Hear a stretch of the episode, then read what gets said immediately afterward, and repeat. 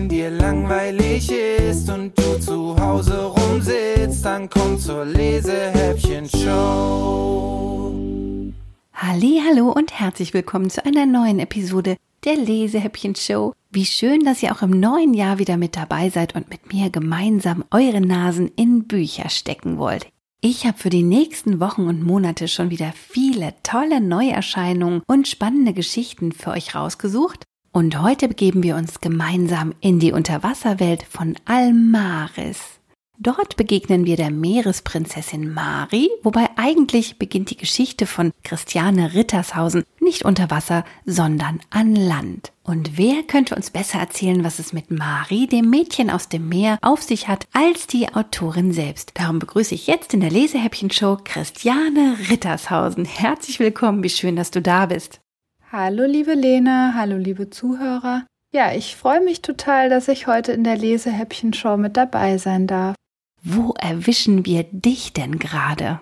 Ich sitze gerade in meinem Arbeitszimmer am anderen Ende der Welt, nämlich in Shanghai. Na, das ist ja wirklich am anderen Ende der Welt. Was machst du denn da? Ja, hier wohne ich zurzeit mit meinem Mann und unserem kleinen Sohn, weil mein Mann über seinen Arbeitgeber das Angebot bekommen hat, für einige Jahre hier zu arbeiten. Ja, und ich schreibe jetzt gerade in Shanghai am dritten Band von Mari. Bevor wir über Mari sprechen, muss ich dich natürlich fragen, wie erlebst du denn mit deinem Mann und deinem Kind diese Corona-Zeit in China? Ja, also mit Corona haben wir natürlich nicht gerechnet, als wir uns dazu entschlossen haben, für einige Zeit ins Ausland zu gehen. Wir haben es uns damals noch so schön ausgemalt, dann können wir endlich Asien bereisen. Naja, das fällt jetzt erstmal flach. China hat schon im letzten Frühjahr sehr strenge Maßnahmen eingeführt. Man kommt als Ausländer, glaube ich, nur ganz, ganz schwierig überhaupt ins Land rein. Das hat aber dazu geführt, dass es hier sehr, sehr wenige neue Fälle gibt. Wir können uns hier, muss man sagen, eigentlich relativ frei bewegen. Also ich kann mich mit meinen Freunden im Café treffen. Ich kann eigentlich alles kaufen und alles bestellen, was wir so brauchen. Der anderen Seite ist es natürlich wahnsinnig schade, dass wir nicht reisen können, weil wir auch nicht wissen, wann wir jetzt das nächste Mal unsere Familien in Deutschland besuchen können. Mari ist dein erstes Kinderbuch. Du kennst dich aber mit Büchern und Verlagen richtig gut aus, weil du, bevor du selber angefangen hast zu schreiben, als Lektorin beim Verlag gearbeitet hast. Würdest du uns verraten, was man da eigentlich so macht? Die meisten Leute denken, dass man als Lektorin den ganzen Tag nichts anderes macht, als Bücher zu lesen oder zu korrigieren. Das ist aber in Wahrheit nur ein sehr, sehr kleiner Teil der Arbeit. Ich würde es eher so beschreiben, dass man ein Buch von der Idee bis hin zum Erscheinungstermin begleitet. Und der Weg dorthin, der kann ganz unterschiedlich aussehen. Also manche Autoren, die schreiben tatsächlich allein im stillen Kämmerlein. Man hört und sieht nichts von ihnen. Dann irgendwann trudelt ein druckreifer Text ein, an dem man nichts mehr machen muss. Das ist aber wirklich die Ausnahme und ich persönlich finde es auch immer schöner oder interessanter, wenn, wenn man einen Austausch hat zwischen Autor und Lektor. Also man überlegt gemeinsam, an welchen Schrauben man noch ein bisschen drehen kann, damit die Geschichte so richtig schön rund wird. Also zum Beispiel an welchen Stellen könnte man es noch etwas spannender gestalten oder wo könnte es noch lustiger oder vielleicht auch romantischer werden. Und da liefern eben auch Lektoren oft Vorschläge oder Anregungen und der Autor entscheidet dann, welche davon er umsetzen möchte. Außerdem macht die Lektorin auch Vorschläge, wie das Buch später heißen könnte. Denn der Titel, der wird meistens vom Verlag festgelegt und das entscheidet auch nicht die Lektorin, sondern äh, es wird meistens in größeren Runden diskutiert. Dann muss man bei Kinderbüchern auch einen Illustrator suchen, der die Bilder für das Cover und für die Kapitel zeichnet. Das fand ich auch immer sehr spannend, einfach dann wenn ich den Text gelesen hatte, mir zu überlegen, welche Zeichnungen könnten dazu passen. Man schreibt Rückseitentexte für die Bücher oder auch für die Kataloge.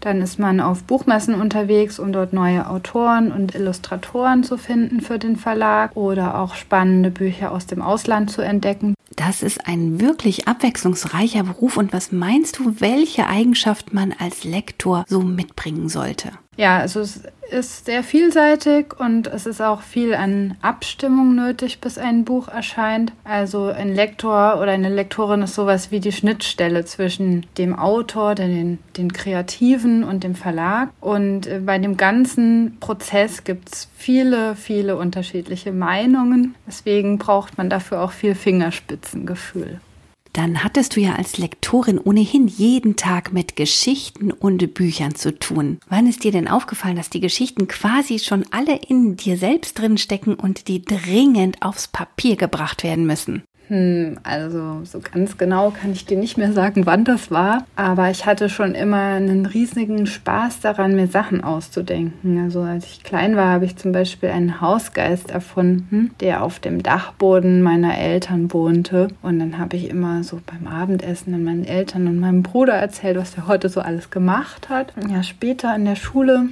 ich glaube, ich war dann so 15, habe ich mit einer Freundin zusammen eine Geschichte über unsere Schule und unsere Lehrer geschrieben. Und das war sehr abenteuerlich. Es gab Verfolgungsjagden und eine Explosion im Chemiesaal und eine Hexe kam auch drin vor. Und ja, also wir haben uns kaputt gelacht und haben uns fast täglich die Fortsetzungen zugeschickt. Und irgendwann hat dann einer unserer Lehrer davon Wind bekommen und das auch im Kollegium verteilt. Und die Lehrer, die sich in der Geschichte wiedererkannt haben, die fanden das leider gar nicht so lustig wie wir. Später als Lektorin konnte ich zwar kreativ sein, aber ich habe auch gemerkt, dass ich mich nicht ganz so austoben konnte, wie ich das gerne wollte. Und naja, so langsam, also ich würde sagen, über mehrere Jahre wuchs dann allmählich der Wunsch, selber was zu schreiben. Und irgendwann habe ich beschlossen, okay, jetzt probiere ich es einfach. Naja, und das Ergebnis war dann Band 1 von Mari. Danke, dass du das Stichwort gegeben hast. Jetzt wird es nämlich wirklich Zeit, mal über das Buch zu sprechen. Heute gibt es ein bisschen was Besonderes. Ich lese euch nämlich heute aus dem druckfrischen zweiten Band von Mari vor, dem Amulett des Poseidon. Würdest du uns denn kurz verraten, worum es im ersten Band, also im Schildkröten-Orakel ging? Na klar, also im ersten Band taucht Mari zum ersten Mal auf, im wahrsten Sinne des Wortes, und zwar in Einöd am Meer, wo Fritz mit seinen Eltern und seiner Zwillingsschwester Lena wohnt. Der Fritz hat auch eine Wasserschildkröte namens Hildegard. Ja, und die spricht eines Abends plötzlich mit ihm und erzählt ihm irgendwas von einer Meerprinzessin, die seine und Lenas Hilfe braucht. Am nächsten Tag kommt Mari neu in die Klasse und Fritz merkt sofort, dass sie irgendwie anders ist. Sie kämmt ihre Haare nicht, sie trägt viel zu große T-Shirts und sie ist rotzfrech zu den Lehrern. Außerdem hat sie einen sprechenden Seeigel namens Günther als Haustier, der extrem verfressen ist und Mari wurde von ihrem Vater, dem König von Almaris, an Land geschickt, weil ihre Unterwasserstadt in Gefahr ist. Der fiese Professor Hümmerlein hat nämlich den Aquamarin geklaut, der die Stadt beschützt. Und jetzt will er Almaris zu einer Touristenattraktion machen. Ja, also richtig gemein. Und genau das möchte Mari im ersten Band zusammen mit Fritz und Lena verhindern. Deine Meeresprinzessin ist ja durch und durch abenteuerlustig. Und wenn ich mir jetzt so überlege, dass du mit deiner Familie gerade in China lebst, frage ich mich doch, bist du auch so abenteuerlustig und mutig wie die Gestalten in deinen Büchern? Hm, ja, also wenn ich Leuten erzählt habe, dass wir nach China gehen, dann haben die ganz oft gesagt, wow, ihr seid ja mutig, das würde ich mich nicht trauen. Also ich selber würde mich, glaube ich, nicht als besonders mutig oder abenteuerlustig bezeichnen. Ich war einfach neugierig. Ich wollte wissen, wie es ist, eine Zeit lang in einem ganz anderen Land zu leben, wo ich vorher noch nie war, wo ich die Sprache nicht spreche. Das ist einfach eine, eine sehr, sehr spannende Erfahrung. Wie lang hast du denn am zweiten Band von Mari geschrieben und wo schreibst du am liebsten? Vom Exposé bis zum fertigen Manuskript sind ungefähr fünf Monate vergangen, aber ich habe ja pro Tag immer nur ein paar Stunden zur Verfügung, da ich auch ein kleines Kind habe. Also mein Sohn ist jetzt knapp 16 Monate alt und ich kann einfach nicht acht oder zehn Stunden am Stück arbeiten. Mein Arbeitsort ist relativ langweilig. Ich sitze zu Hause im Arbeitszimmer und mache meine Tür zu und kann auch keine Musik oder sowas nebenbei hören, sondern ich muss mich wirklich auf den Text konzentrieren. Aber das klappt ganz gut. Liebe Christiane, ich danke dir für deinen Besuch und dass du uns sogar alle beide Mari-Bände für die Lesehäppchen-Verlosung zur Verfügung stellst. Ich wünsche dir und deiner Familie eine glückliche Zeit in China und freue mich, dass ich jetzt endlich aus Mari vorlesen darf. Das Buch ist übrigens im Magellan Verlag erschienen und eine meiner absoluten Lieblingsillustratorinnen, Nina Dulek, hat die zauberhaften Bilder und das wunderschöne Cover gestaltet. Dort sieht man nämlich die kleine Meeresprinzessin Mari mit wilden blonden Haaren umgeben von Blubberblasen, Algen und Meeresgetier durchs Wasser schwimmen und hinter ihr schauen zwei Kinder durch ein Bullauge zu Mari ins Wasser. Ich schlage jetzt das Amulett des Poseidon für euch auf.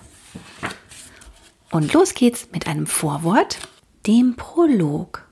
Die kleinen Wellen kräuselten sich sanft am Strand und ein leichter Wind wiegte die Gräser auf den Sanddünen hin und her.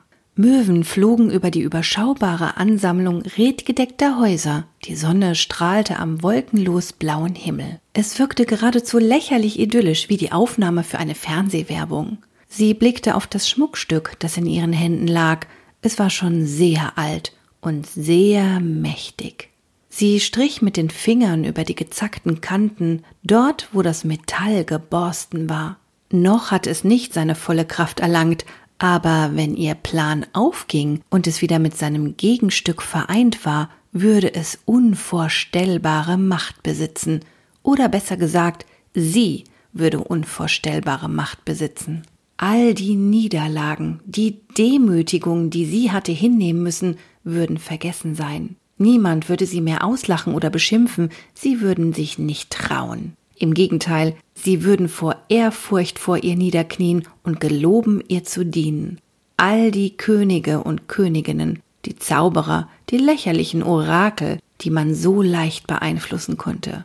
Einzig diese Prinzessin bereitete ihr etwas Sorgen. Was, wenn die uralte Prophezeiung doch stimmte? Egal, sie schob den Gedanken beiseite. Darum würde sie sich kümmern, wenn es soweit war. Sie ging ein paar Schritte zum Geländer, beugte sich darüber und blickte hinunter ins Meer. Die Zeit war gekommen. Sie legte sich die goldene Kette um den Hals und fühlte sofort die Kraft, die von dem Anhänger auf sie überging. Das Amulett brannte auf ihrer Haut wie Feuer, so als wollte es sich wehren. Aber was spielte ein wenig Schmerz schon für eine Rolle? Sie breitete ihre Arme aus, stimmte einen leisen Singsang an, so wie sie es zuletzt vor Hunderten von Jahren getan hatte.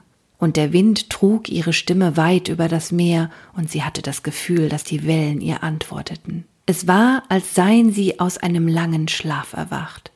Die kleinen Wellen wurden größer, sie bäumten sich auf und schubsten andere Wellen neben sich an. Immer höher und immer energischer schwappten die Wogen an den Sandstrand.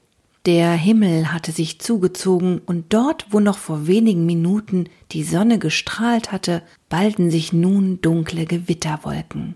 Ein greller Blitz zuckte über den Horizont, und kurz darauf folgte ohrenbetäubender Donner. Die Möwen nahmen kreischend Reis aus und suchten sich einen Unterschlupf. Nun setzte auch der Regen ein, eiskalter Regen, der sie binnen Sekunden bis auf die Knochen durchnässte. Aber das machte ihr nichts aus. Sie war Kälte gewohnt. Der Wind peitschte die Regentropfen gegen Fensterscheiben und Häuserfassaden. Er wühlte die See auf und ließ weiße Schaumkronen entstehen, bis die Wellen riesig wurden. Sie beobachtete einen einsamen Fischer, der es gerade noch rechtzeitig an Land geschafft hatte. Hastig machte er sein Boot fest und rannte so schnell er konnte Richtung der Häuser, als könne er der tosenden See entkommen. Sie lachte boshaft. Was waren die Menschen doch für Jammerlappen, dass ihnen die Natur solche Angst einjagte. Hm, zugegeben, sie hatte ein wenig nachgeholfen, aber das Beste stand noch bevor. Einen Sturm wie diesen hatte die kleine Insel bis jetzt noch nicht gesehen. Fasziniert beobachtete sie, wie sich die dunklen Wolken am Horizont verdichteten, bis der Himmel beinahe nachtschwarz war. Der Wind hatte sich zu einem Orkan entwickelt. Haushoch türmten sich die Wellen mittlerweile und warfen sich an Land wie die zuschnappenden Kiefer eines riesigen Ungetüms. als wollten sie das Inselchen verschlucken. Das Amulett auf ihrer Brust begann zu pulsieren. Sie blickte direkt ins Auge des Sturms und lachte. Sie war zurückgekehrt, und niemand würde sie aufhalten können. Bald würde das Meer ihr gehören. Ferien im Meer. Ach, ich wünschte, diese Ferien würden nie zu Ende gehen, sagte Fritz, während er gedankenverloren etwas Sand durch seine Finger rieseln ließ. Oh, wem sagst du das? seufzte seine Schwester Lena. Das ist unser erster Urlaub seit langem. Ich will mir überhaupt nicht vorstellen, nächste Woche wieder in Herrn Kottels Unterricht zu sitzen. Fritz zog die Augenbrauen hoch. Na, das sind ja ganz neue Töne. Ich dachte, du liebst Mathe. Seine Zwillingsschwester Lena war eine Einserschülerin und vor allem die Naturwissenschaften fielen ihr leicht. Für Fritz galt jeweils ungefähr das Gegenteil. Bruderherz, wenn ich die Wahl zwischen Mathe und dem Meer hätte, würde ich mich fürs Meer entscheiden, das ist ja wohl klar. Sie wandte den Blick wieder einem Einsiedlerkrebs zu, der gerade seine Muschel verlassen hatte, weil er ein paar Meter weiter eine größere und schönere entdeckt hatte. Oh, schaut mal, er zieht um. Lena schwamm hinüber und hob die zurückgelassene Muschel vom Meeresboden auf. Die nehme ich mir als Andenken mit. Mari, Fritz und Lenas beste Freundin lächelte. Oh, wie schön, dass es euch so gut gefällt. Vielleicht könnt ihr ja in den Herbstferien wiederkommen. Sie grinste und schob sich ein Stück Wassermelone in den Mund. Hier in Almaris konnte man sie direkt vom Feld kaufen und es gab sie in allen Formen und Farben. Mit herkömmlichen Wassermelonen hatten sie jedoch nur den Namen gemeinsam. Manche waren blau, klein wie Weintrauben und schmeckten nach Marzipan. Andere wiederum hatten eine genoppte, giftgrüne Schale, waren halb so groß wie Fritz und erinnerten geschmacklich an reifen Gorgonzola. Fritz mochte die violetten am liebsten, die wie Würfel aussahen und im Mund schmolzen wie sahniges Erdbeereis mit einem Hauch Minze. Hinter den drei Freunden lagen zwei aufregende Wochen. Der Besuch der Wassermelonenfarm war nur eines der vielen Highlights gewesen. Fritz und Lena hatten ihre Eltern überreden können, dass sie einen Teil ihrer Ferien mit Mari verbringen durften. Da in Einöd zurzeit Hochsaison herrschte und Mama und Papa in ihrem kleinen Souvenirladen alle Hände voll zu tun hatten, kam ihnen das sogar ganz gelegen. Die Zwillinge hatten ihnen erzählt, dass sie mit Mari und deren Opa Olf in den Norden fahren würden, wo der Rest von Maris Familie lebte. Weil der Ort so weit draußen lag, gab es dort keinen Handyempfang. Das war nicht einmal gelogen. Almaris, Maris Zuhause, lag nördlich von Einöd am Meer, wo Fritz und Lena wohnten, und herkömmliche Handys waren dort tatsächlich nutzlos. Was die beiden ihren Eltern allerdings verschwiegen hatten, war, dass es sich tausend Meter unter dem Meeresspiegel befand und dass Olf eigentlich gar nicht Maris Opa, sondern ihr Leibwächter war. Gut, der Teil war also ein kleines bisschen geschwindelt gewesen. Mari war nämlich eine waschechte Meerprinzessin. Allerdings keine mit Fischschwanz und wallendem roten Haar, sondern eine richtig coole, mit einem sprechenden Seeigel als Haustier. Sie war vor den Sommerferien neu in Fritz und Lenas Klasse gekommen. Und Fritz hatte sie auf Anhieb gemocht, weil ihr völlig egal war, was andere Leute über sie dachten. Ihr langes weißblondes Haar sah so aus, als würde sie sich nie kämmen. Sie trug am liebsten Schlabberklamotten und war zu den meisten Lehrern frech. Dass sie damit durchkam, mochte wohl daran liegen, dass sie genau wie Lena fast nur einen schrieb und ihr den Titel Klassenbeste um ein Haar streitig gemacht hätte. Wäre da nicht die drei in Kunst gewesen, die Herr Torfmoos ihr verpasst hatte. Der Torfmoos hat mein Kunstwerk einfach nicht verstanden, hatte sich Marie beschwert. Dabei erkennt man doch eindeutig, dass das tanzende Oktopusse sind. Er hat eben keine Ahnung von abstrakter Malerei, hatte Lena ihr beigepflichtet. Zum Glück geht er endlich in den Ruhestand ich bin schon gespannt auf die neue Kunstlehrerin. Sie soll echt super sein. Nächste Woche ging die Schule wieder los und sie würden in die sechste Klasse kommen. Fritz sah dem neuen Schuljahr mit gemischten Gefühlen entgegen. Einerseits freute er sich, dass Mari weiterhin in seine Klasse ging. Sie hatte ihren Vater überreden können, eine Art Austauschjahr an Land verbringen zu dürfen. Andererseits hatten sie immer noch Herrn Kottel als Klassenlehrer, was alles andere als eine rosige Aussicht war. Er konnte Fritz nicht leiden, und das beruhte auf Gegenseitigkeit. Ach, und ausgerechnet der fährt mit uns auf Klassenfahrt, maulte Fritz. Kann er nicht einen Hexenschuss bekommen oder so? Ich könnte ein paar Seepocken mitnehmen und ihm in die Jacke schmuggeln, schlug Mari vor. Die kleben besser als Sekundenkleber und jucken wie die Hölle. Damit hat er mindestens eine Woche lang seinen Spaß. Sie kicherte. Oh ja, das wäre doch witzig, freute sich Günther Maries Seeigel, der es sich in einem winzigen Liegestuhl gemütlich gemacht hatte. Ach, lieber nicht, am Ende fällt dann noch die ganze Klassenfahrt aus. Und eine Klassenfahrt mit Herrn Kottel ist immer noch besser als Unterricht mit Herrn Kottel, meinte Fritz. Oh, da hast du auch wieder recht. Die geplante Klassenfahrt auf die Insel Huiselkrog würde bereits in drei Wochen stattfinden und war eine willkommene Abwechslung im Schulalltag. Eigentlich hatte Herr Jeckel, der Biologie und Erdkunde unterrichtete, die Fahrt organisiert. Er fand, es sei eine gute Gelegenheit, den Kindern etwas über das Meer und die Gezeiten beizubringen, und die Direktorin Frau Maus war sofort einverstanden gewesen. Eine siebte Klasse und deren Klassenlehrerin würden ebenfalls mitfahren. Dummerweise hatte sich Herr Jeckel auf einer Sommerrodelbahn den Knöchel gebrochen, weshalb Herr Kottel als Begleitlehrer eingesprungen war. Böse Zungen behaupteten, er habe die Gelegenheit genutzt, um eine Woche Urlaub von seiner Frau zu haben. Ach, lasst uns nicht mehr über die Schule reden, sagte Lena jetzt. Wir wollten doch noch Runa einen Besuch abstatten, bevor wir morgen wieder nach Hause müssen. Es war eine seltsame Vorstellung, dass sie schon morgen wieder festen Boden unter den Füßen spüren würden. Die letzten drei Wochen lang hatten sie sich hauptsächlich schwimmend oder besser gesagt tauchend fortbewegt. Dank Maris schier endlosen Vorrat an O2-Gums, das waren Kaugummis, mit deren Hilfe man unter Wasser atmen konnte, fühlten Fritz und Lena sich dabei sprichwörtlich wohl wie Fische im Wasser. Schon bei ihrem ersten Besuch in Maris Heimat vor etwas mehr als drei Monaten hatten Fritz und Lena Runa, das Orakel von Almaris, kennengelernt. Sie war eine freundliche, wenn auch etwas tollpatschige Qualle, die eine Schwäche für Schnapspralinen hatte. Durch ein Versehen hatte sie damals Almaris in große Gefahr gebracht. Runa hatte sich nämlich den Aquamarin, der für den Schutzzauber der Stadt notwendig war, abluchsen lassen. Und um ein Haar hätte der fiese Wissenschaftler Gregor Hümmerlein Almaris zu einer Touristenattraktion gemacht. Dass es ihm nicht gelungen war, war nicht zuletzt Lena und Fritz zu verdanken. Sie hatten Mari dabei geholfen, den Edelstein wiederzufinden, und Maris Vater hatte sie darauf zu Ehrenbürgern von Almaris ernannt.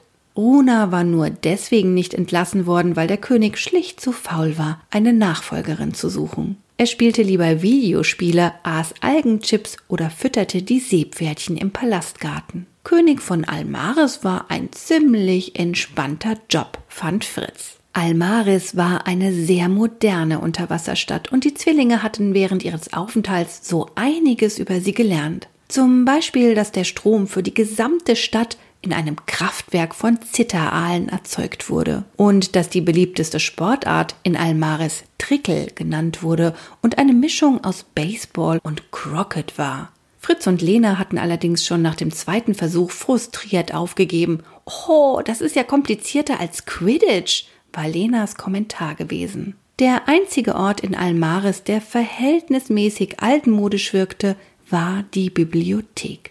Sie befand sich in einem schneckenförmigen Gebäude und funktionierte nach wie vor mit einem Karteikartensystem. Wie immer beschlich Fritz ein beinahe ehrfürchtiges Gefühl, als sie sich dem Bau näherten. Alles Wissen über Almaris, das Meer und seine Magie war hier in abertausenden Büchern versammelt. Runas Räumlichkeiten befanden sich ebenfalls in der Bibliothek, und wie sich herausstellte, erwartete die Qualle die Kinder bereits. Schon wieder eine Prophezeiung. Oh, wir haben vorausgesehen, dass ihr uns besuchen kommt, sagte die Qualle mit ein wenig Stolz in der Stimme, als Fritz, Lena und Mari in den schummrigen, runden Raum schwammen. Bei ihrer ersten Begegnung hatten sich Fritz und Lena noch über Runas merkwürdige Art zu sprechen gewundert, aber inzwischen hatten sie sich daran gewöhnt. Auch Runas Prophezeiungen waren nun, da sich der Aquamarin zurück an seinem Platz befand, wieder etwas genauer. Der Edelstein wirkte nämlich wie eine Art Verstärker für Magie und half beim Vorhersagen der Zukunft. Runa hielt den Kindern eine Schachtel Schnapspralinen hin. Oh, ihr armen Kinder seht ja ganz ausgehungert aus. Hier, nehmt doch eine kleine Stärkung zu euch. Sie sind deliziös. Pflichtschuldig griff Fritz zu, obwohl sie wirklich ekelhaft schmeckten und tat so, als würde er kauen. Dabei schob er die Praline klammheimlich in seine Hosentasche. Er durfte nur nicht vergessen, sie später herauszunehmen, sonst würde Mama beim Wäschewaschen ausflippen. Nicht einmal Günther, der sonst furchtbar verfressen war, mochte Runas Pralinen. Wir möchten uns von dir verabschieden, sagte Lena. Morgen müssen wir wieder nach Hause. Runa ließ ihre violetten Tentakel hängen. Auch das haben wir bereits gesehen, teure Freunde, wir sind untröstlich. Obwohl Runa gern ein wenig übertrieb, hatte nun auch Fritz ein Kloß im Hals. Almaris mit seinen vielen sonderbaren Bewohnern und Kuriositäten würden ihm fehlen. Dagegen wirkte Einöd am Meer mit all den Touristenbooten und Hobbyschnorchlern noch viel langweiliger als ohnehin schon. Wir kommen bestimmt bald wieder, sagte er zu Runa, obwohl er sich ganz und gar nicht sicher war. Runa wiegte ihren Schirm hin und her. Oh, das wird sich erst zeigen. Erst einmal müsst ihr eine schwierige Prüfung bestehen. Oh, das fühle ich in meinen Tentakeln. Mari stöhnte. Ach nö, das sieht Herrn Kottel ähnlich, dass er uns gleich nach den Ferien eine Arbeit schreiben lässt. Nicht diese Art von Prüfung, entgegnete Runa. Auf euch wartet ein gefährliches Abenteuer. Das spüren wir ganz deutlich. Nehmt euch in Acht. Nun wurde Fritz hellhörig. Äh, wie meinst du das? Kannst du uns mehr darüber erzählen? Das wüsste ich auch gern. Und wenn's geht, ein bisschen konkreter, fügte Lena hinzu.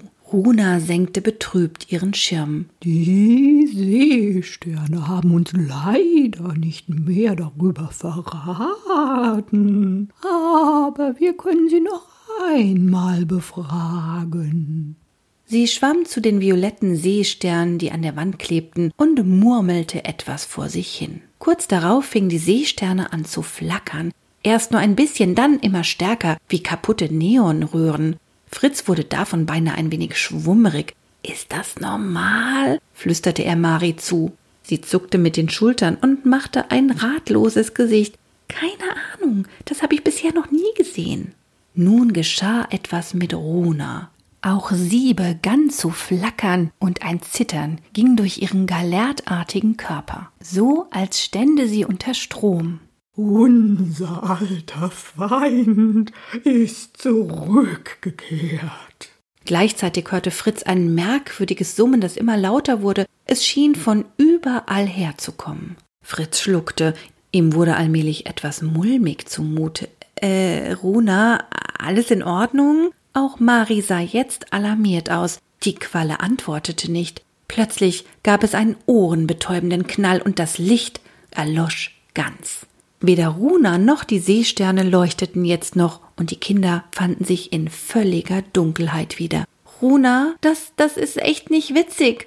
Maris Stimme bebte. Auch das Summen war wieder verschwunden. Es war gespenstisch still. Nur ein leises Gluckern war noch zu hören. Was war passiert? Fritz tastete nach der Wand hinter sich. Zu seiner Erleichterung war sie noch da. Langsam, Ganz langsam konnte er wieder etwas erkennen. Runa verharrte noch immer in derselben Position, aber sie schien nun wieder ganz schwach zu leuchten. Sie drehte sich in Zeitlupe zu den Kindern um. Die Augen der Qualle waren geschlossen, als sie auf Fritz, Lena und Mari zuschwebte. Runa? fragte Fritz vorsichtig. Da riss Runa ihre Augen auf und schoss direkt auf ihn zu. Bevor Fritz reagieren konnte, schlangen sich ihre Tentakel um seine Oberarme und er hatte das Gefühl, in einem Beet voller Brennnesseln gelandet zu sein. Aua, was? Unser alter Feind ist zurückgekehrt, rief Runa mit einer Stimme, die so gar nicht wie ihre klang, sondern wesentlich rauer und tiefer. Beinahe war es, als würden mehrere Stimmen gleichzeitig sprechen. Das Amulett wurde gestohlen. Genauer gesagt ein Teil davon, fuhr die Qualle fort. Wenn auch die zweite Hälfte gefunden wird, sind wir alle verloren. Bitte, ihr müsst sie aufhalten.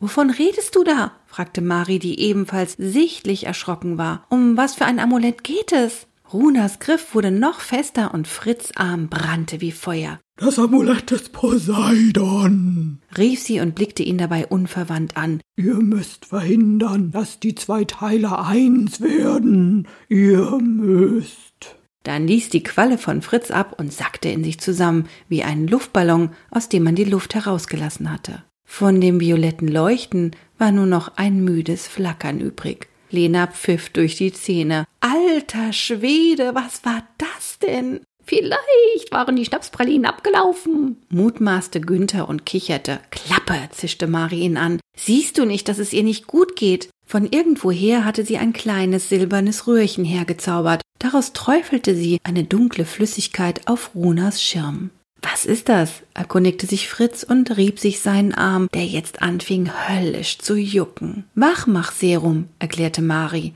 So was ähnliches wie Riechsalz hilft bei Schläfrigkeit und Ohnmachtsanfällen. Kurz darauf zeigte das Mittelchen auch schon Wirkung. Die dunklen Tropfen verflüchtigten sich und Runa nahm wieder etwas Farbe an. Oh, du liebe Güte, sind wir etwa eingenickt? Sie rappelte sich auf und blickte sich verwundert um. Ich glaube, du warst bewusstlos, sagte Mari. Kannst du dich erinnern, was zuletzt passiert ist? Runa blinzelte verwirrt. Wir haben unsere Morgentoilette hinter uns gebracht und dann kamt ihr drei, um uns Lebwohl zu sagen. War sonst noch etwas? Sie kratzte sich mit ihren eigenen Tentakeln am Schirm. Mari warf Fritz und Lena einen beunruhigten Blick zu. Na ja, äh, deine Prophezeiung? Weißt du, weißt du nicht mehr das Amulett des Poseidon und so?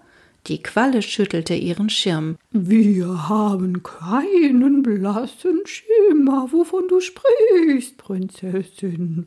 Aber uns ist ein wenig blümerant. Wir brauchen erst einmal einen kleinen Imbiss. Gierig stürzte sie sich auf die Schachtel mit den Schnapspralinen und stopfte sich gleich mehrere davon in den Mund. Kurz darauf konnte man sehen, wie sich die Schokoladenstücke durch ihren Körper bewegten. Naja, zumindest hat sie noch Appetit. So schlecht kann es ihr wohl nicht gehen, stellte Lena fest. Nachdem sie sich versichert hatten, dass Runa wohlauf war, machten sie sich auf den Rückweg zum königlichen Palast. Das sollten wir behandeln lassen, bevor es sich entzündet, Mari zeigte auf Fritz Oberarm, wo sich rote Quaddeln bildeten. Bestimmt hat unsere Hofärztin was für dich. Okay, murmelte Fritz. Er fühlte sich ein wenig benommen, aber er war sich nicht sicher, ob es am Quallengift oder an dem Schreck lag, den er bekommen hatte. Dr. Mathilda Korallenbach, ein freundlicher Kugelfisch, empfing die Kinder in ihrer modern eingerichteten Praxis, die sich im Erdgeschoss des Palasts befand. Sie strich zunächst etwas Meeresschneckenschleim auf die Wunde, dann legte sie kühlende Algenblätter darauf und fixierte das Ganze mit einem Verband. Fritz fühlte sich schon besser. Puh, das mit Runa vorhin war echt gruselig, sagte er zu Mari, als sie aus der Praxis schwamm. Hat sie sowas öfter? Marie schüttelte den Kopf. Das ist bisher noch nie vorgekommen, soweit ich weiß. Hast du denn eine Ahnung, was es mit diesem Amulett des Poseidon auf sich hat? wollte Lena wissen. Marie zog ein nachdenkliches Gesicht. Ich glaube, dass ich den Begriff irgendwann schon mal gehört habe, ah, aber ich kann mich nur dunkel daran erinnern. Ich werde Olf mal fragen, vielleicht kann er mehr darüber herausfinden. Runa hat doch von irgendwelchen Feinden gesprochen, die zurückgekommen sind, sagte Lena. Wer könnte denn damit gemeint sein? Keinen Schimmer. Mari zuckte mit den Schultern. Vielleicht. Überraschung, rief in diesem Moment eine tiefe Stimme. Maris Vater, König Wunibald, erwartete die Kinder im Foyer des Palastes. Er trug einen Partyhut und hatte etwas in den Händen, das aussah wie eine Tröte. Mit seiner gedrungenen Gestalt sah er noch kugeliger aus als sonst. Hat jemand Geburtstag? wunderte sich Mari. Ja, Fritz und Lena, herzlichen Glückwunsch, ihr zwei. Wunibald blies in seine Tröte und ein Schwall Luftblasen stieg auf. Mari sah ihre Freunde empört an. Oh, wieso habt ihr mir das nicht gesagt und wieso weiß es mein Vater? Darauf hatte Fritz keine Antwort. Er hatte selbst gar nicht mehr daran gedacht, dass ihr Geburtstag meist auf den letzten Ferientag fiel, hatte Vor- und Nachteile. Einerseits war es toll, weil sie so oft Glück mit dem Wetter hatten, andererseits waren ihre Eltern zu der Jahreszeit meistens so beschäftigt, dass sie keine Zeit hatten, eine Party zu organisieren. Olf hat es mir verraten. Funibald zwinkerte den Kindern zu. Er hat da so seine Methoden. Fritz fragte lieber nicht so genau nach. Olf war zwar echt schräg mit seiner Vorliebe für Hippie-Klamotten und Algenchips, aber er hatte ein paar Tricks auf Lager, die sogar James Bond alt aussehen ließen. Aber bevor ihr hier Wurzeln bildet, kommt doch rein, schlug Wunibald vor. Ich habe mir erlaubt, eine kleine Feier für euch vorzubereiten und extra den Palastgarten herrichten lassen.